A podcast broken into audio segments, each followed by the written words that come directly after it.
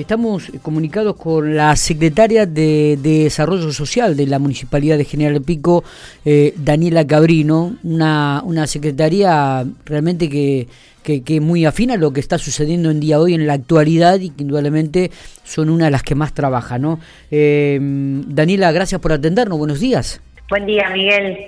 Muchas gracias. Bueno, por favor, el gusto es nuestro y gracias por atendernos. Sabemos que, que siempre las mañanas de ustedes son bastante ocupadas, pero habitualmente hacen un, tiempito para hablar con nosotros. Eh, tenemos muchas, eh, algunas preguntas, algunos interrogantes para, para compartir con vos, Daniela, pero eh, me gustó un, dato que me tiraron, yo no sé si será cierto, este, que han abierto un registro para recuperar eh, recolectores urbanos. ¿Cómo, es esto? Contamos, contanos un poquitito.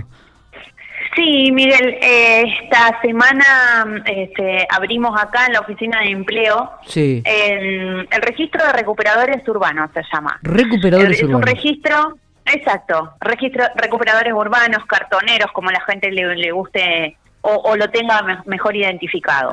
Eh, desde hace un tiempo la Secretaría este, de Servicios Públicos está adherida a el Plan GIRSU, sí. eh, que es el de gestión integral de residuos sólidos urbanos. Y en el marco de ese, de ese plan al que adhiere la Secretaría, establece el trabajo conjunto con lo que se conoce como recuperadores urbanos, eh, por eso dije recién, o cartoneros, como la gente mejor los conozca.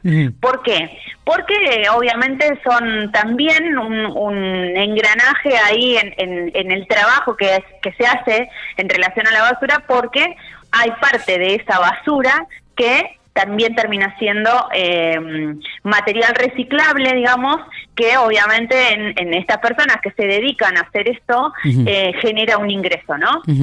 Eh, con lo cual nosotros lo que estamos haciendo es convocando a todas aquellas personas que en este momento lo están haciendo de manera informal, sí. Eh, para tener un registro y de esa manera poder incorporarlos al trabajo que se viene haciendo desde servicios públicos, eh, digamos, no como empleados de servicios públicos, sino como con este trabajo que ellos ya vienen haciendo, bueno, que sean parte de esta cadena. Nosotros acá, más allá de la recolección de residuos que tenemos habitual y demás, todos los meses tenemos cada uno en nuestra zona la recolección de, residuos especiales y en el marco de eso se incorporarían este, los recuperadores que seguramente eso después este, Melina Meduz, que es quien maneja em, excelentemente el plan GIRSU, te va a saber decir con detalle.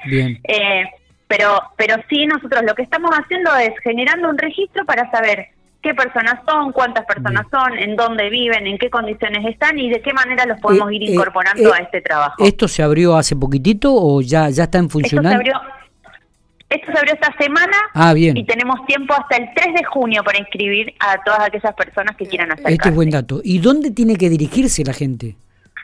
Acá en la oficina, en la 28 y la 7, en la oficina de empleo, los chicos están registrando a todas las personas que en este momento están desarrollando esa actividad, que no ah. deja de ser una actividad económica. Eh, no, por supuesto, em, eh, eh, juntar cartón, juntar vidrio, así como hay personas que lo juntan, hay personas que lo utilizan para desarrollar otro tipo de, cosas o gomas en desuso o digo hay un montón de de, material que es reciclable y que se le puede dar otra utilidad y obviamente esto termina siendo como una cadena no de trabajo Sí, sí, sí, y, además este, es habitual verlos muchas veces en la calle, este, y, te diría que, bueno, la posibilidad de, de, hacerse unos pesos y, y, algunos vivir de, de, este tipo de tareas, ¿no? Sí, fue por eso también que nosotros en el marco de la última entrega que se hizo de Banco de Materiales, una de las cosas que se entregaron y también fue por pedido de, de, la gente que está desarrollando esta actividad. Eh, armar un, carro de, recolección de, cartones, digamos, eh, es sumamente costoso. Entonces lo que se hizo fue trabajar con un emprendedor local que fue quien los diseñó eh, en conjunto con las personas que desarrollan esta actividad económica eh, trabajaron en conjunto eh, pensando, bueno, cuáles son las ruedas que, que, pueden ser más útiles, que yo pueda enganchar el carro en una moto o en una bicicleta y tirarlo sin hacer eh, demasiado esfuerzo porque es liviano. Eh, entonces, en función de eso se trabajó y fue que en la entrega del Banco de Materiales, una de las herramientas que se entregaron como herramientas de trabajo eh, fueron estos carros. Bien. Em, así que bueno, en función de eso seguimos avanzando, ¿no? Eh, totalmente, totalmente. Eh, ¿Arrancó el Provida invierno aquí en la ciudad de General Pico ya, Daniela?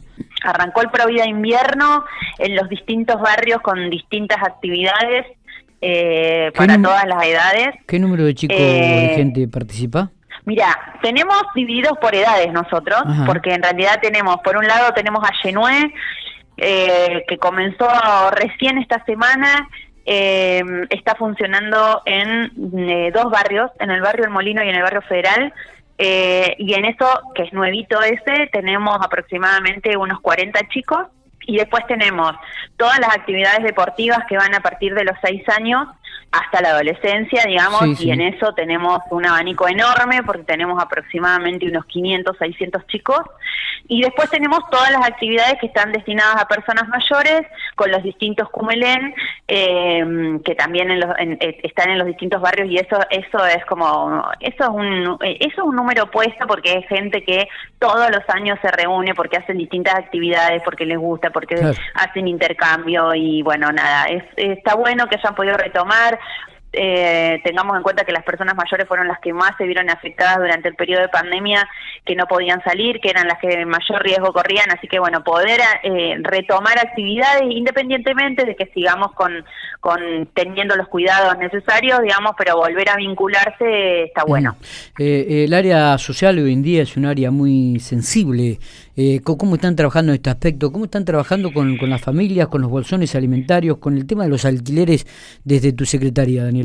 Mira, en, lo que tiene que ver con lo alimentario, nosotros en realidad eh, siempre sostenemos más o menos el mismo número, sí lo que tratamos de hacer eh, es eh, conservar la calidad o mejorar la calidad eh, eh, en, la medida de las posibilidades de, lo que se entrega y, obviamente entendiendo que, digamos que es un derecho que tienen las personas de recibir la mercadería y, sobre eso tenemos que trabajar fuertemente para, para, para brindar la seguridad alimentaria, ¿no?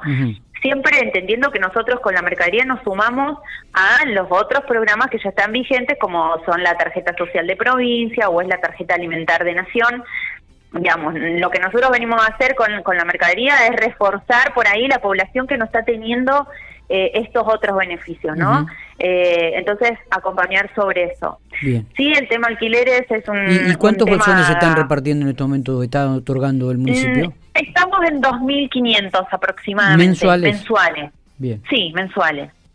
Eh, y sí, lo que tenemos complicado es el tema alquileres, pero tenemos complicado por por el tema de, de, la falta de, de, propiedades que tenemos en este momento para alquilar en la ciudad General Pico. Sí, un problema para todos. Es un problema para todos, es un problema que excede eh, clases sociales, pues, posibilidades de, acceder, y de, contar con, con requisitos y demás porque también, digamos, además de que hay poco, las pocas cosas que hay de repente tienen muchísima cantidad de requisitos eh, en cuanto al, pedido de, garantías con títulos de propiedad o de garantías con determinados números en los recibos de sueldo, que la verdad en este momento eh, está la sociedad en su conjunto está complicada como para poder aportar eso. Entiendo que tiene que ver con, con la ley de alquileres y demás, pero bueno, la verdad es que se ha complicado mucho y, los valores además, eh, bueno, se han incrementado. Eh, ¿Cuántos alquileres tienen ustedes a, cargo en este momento? ¿Cuántas viviendas se están alquilando, Daniela? Desde el municipio, en realidad, nosotros no alquilamos viviendas, salvo alguna situación puntual que ha tenido que ver con, ah, alguna situación de salud de alguna persona este, que, eh, en, algún momento ha ocurrido. Este, así que esos son eh, cuatro o cinco viviendas que el municipio eh, ha reforzado porque eran, ya te digo, situaciones con o niños con alguna patología severa que sus papás, su mamá no estaba pudiendo trabajar o cosas así. Eh, y en ese sentido sí se hizo cargo el municipio. pero después nosotros en realidad lo que hacemos es acompañar a los grupos familiares de manera económica para que también ellos puedan, aquellos que están alquilando, eh, puedan solventar los alquileres. Obviamente hemos incrementado los montos de los subsidios eh, porque entendemos que este, no sé, con cinco mil pesos, seis mil pesos, diez mil pesos. ¿Cuántas familias están en este ayudando en, esto, en este contexto? Mira, aproximadamente en este momento tenemos unas 200 familias que estamos ayudando con alquileres. Está bien. La verdad es que teniendo en cuenta lo que ha ido pasando con los alquileres, nos estamos encontrando, porque digo, no nos tenemos que olvidar que tenemos muchas familias que están inscritas en IPAB a la espera de viviendas y demás.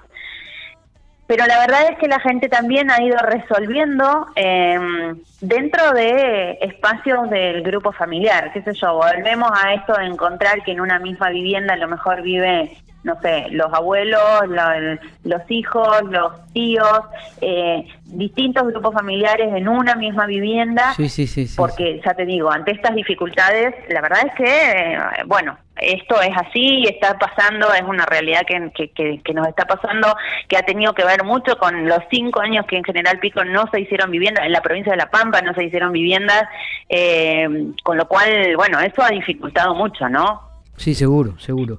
¿Se viene una nueva feria de emprendedores en Pico? ¿Cuál, sería la fecha?